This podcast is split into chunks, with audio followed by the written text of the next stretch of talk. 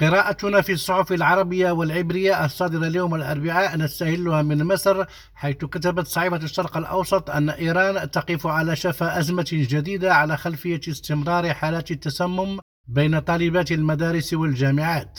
مما أدى إلى عودة احتجاجات المعلمين وطلبة الجامعات إلى الواجهة وقالت الصحيفة إن قوات الشرطة أطلقت الغاز المسيل للدموع لتفريق المعلمين في مدينة ريشت الشمالية كما نظم منتسب نقابات المعلمين وقفات احتجاجية في عشرات المدن الإيرانية تزامنا مع ترديد هتافات داعمة للطالبات في الجامعات. وفي إسرائيل كتبت صحيفة هآرتس أن دورة إراقة الدماء في جنين ونابلس مستمرة بعد مقتل ستة فلسطينيين في اقتحام لمخيم جنين يوم الثلاثاء بحثا عن من أطلق النار على هليل ويجيل يانيف في 26 فبراير ولجأ للمخيم.